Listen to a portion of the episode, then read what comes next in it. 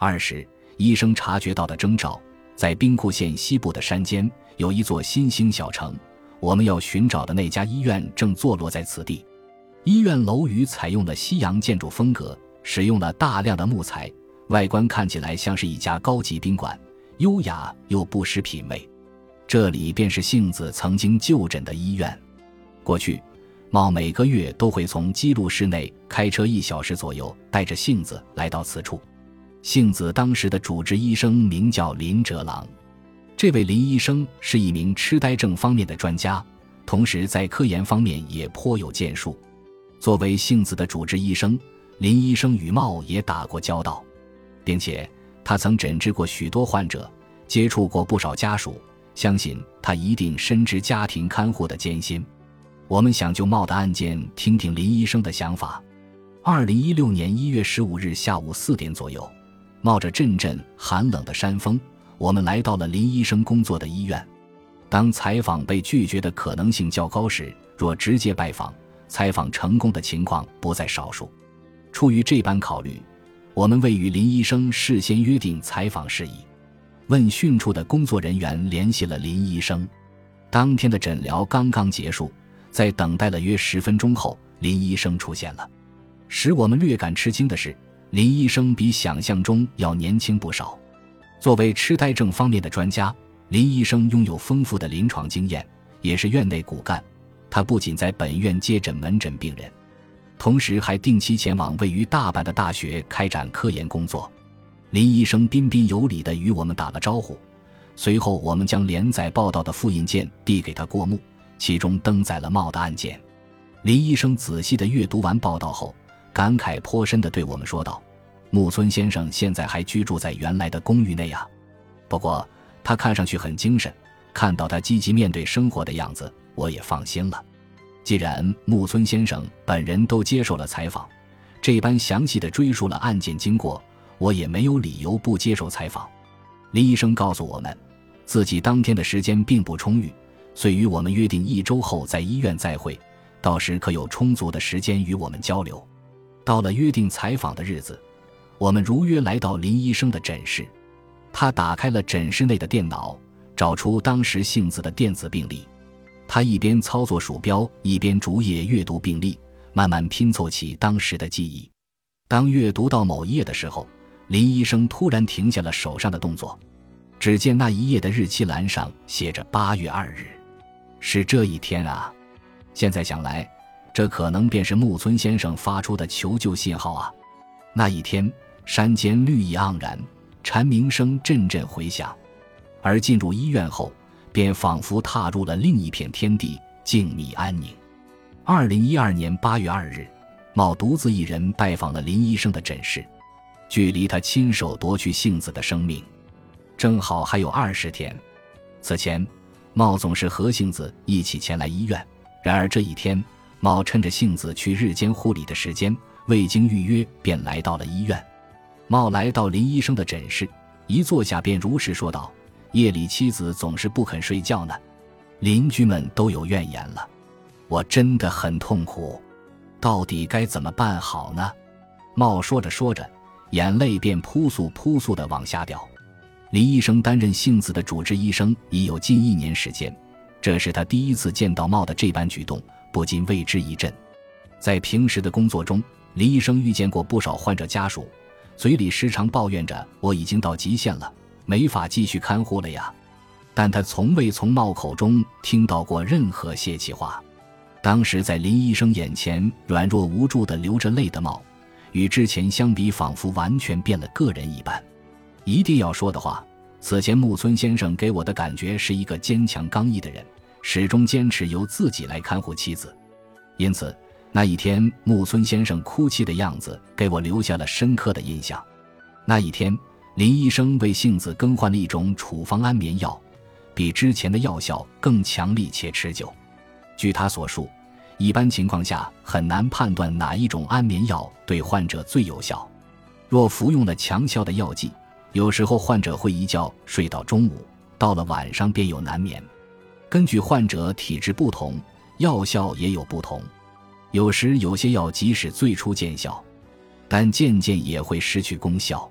其实应该循序渐进地调整处方，但是因为木村先生这般无奈地向我哭诉着妻子无法入睡带来的痛苦，我便直接给木村太太换成药效强力持久的安眠药了。那时候，茂还对林医生这般说道：“看护援助专员和我的孩子一起说服了我，目前正在寻找能够让杏子入住的护理机构，在找到合适的护理机构之前。”根据实际情况继续调整安眠药的种类，让木村太太夜能成眠。总之，先把这段时间克服过去。林医生这样鼓励着茂。茂闻言，情绪稍稍缓和，遂离开了诊室。事实上，此前不久，林医生便察觉到了茂言行举止间的细微变化。首先，进入七月后，茂向他询问：除了每月一次的诊疗日之外，其他日子我也能来您这儿吗？此后，在七月三十一日这一天，为事先预约的茂便独自来到了医院。杏子夜里总是要起床，我感到很困扰。茂向林医生倾诉了自己的烦恼后，便回了家。随后，在八月二日这一天，茂又在未预约的情况下来到了诊室，向林医生哭诉自己的痛苦无助。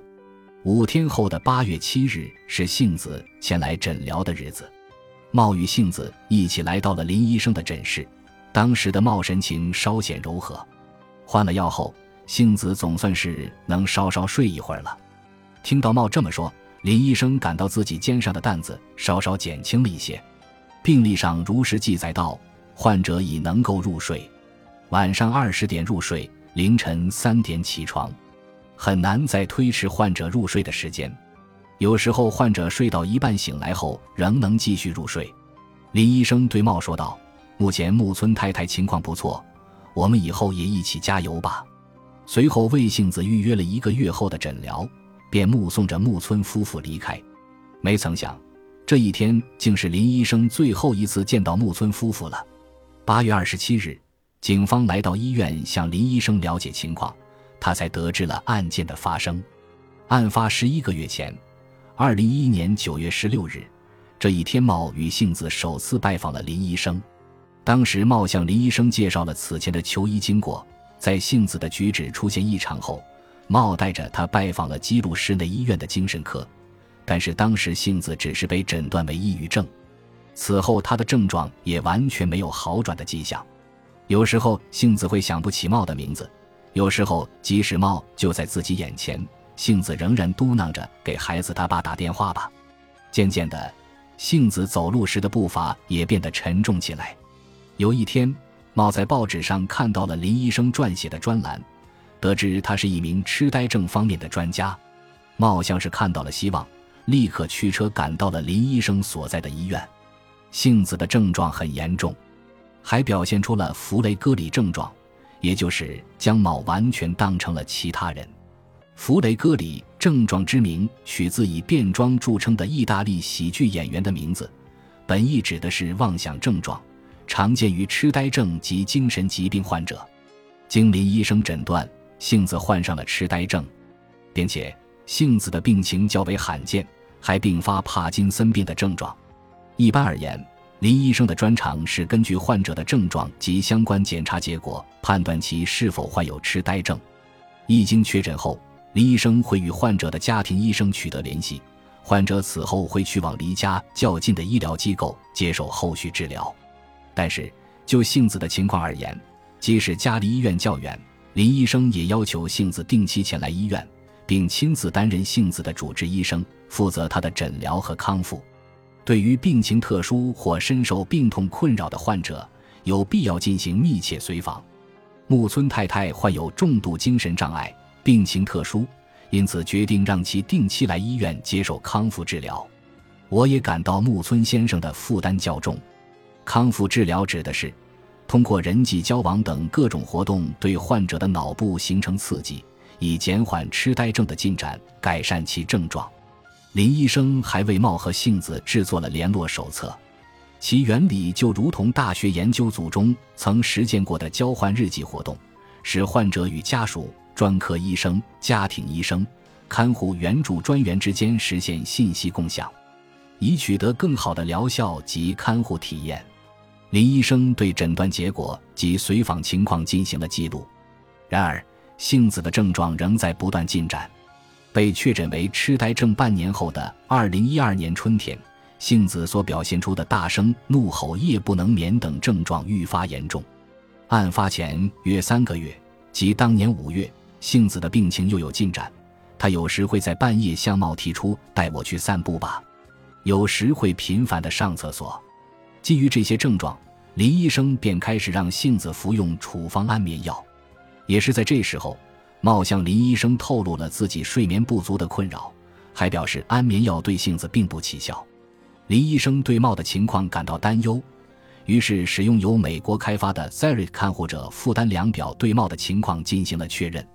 该量表通过一系列针对看护情况及看护者对未来的不安感等内容的问题，由看护者选择最符合实际情况的选项，以此计算得分，评估家庭看护者所承受的负担情况。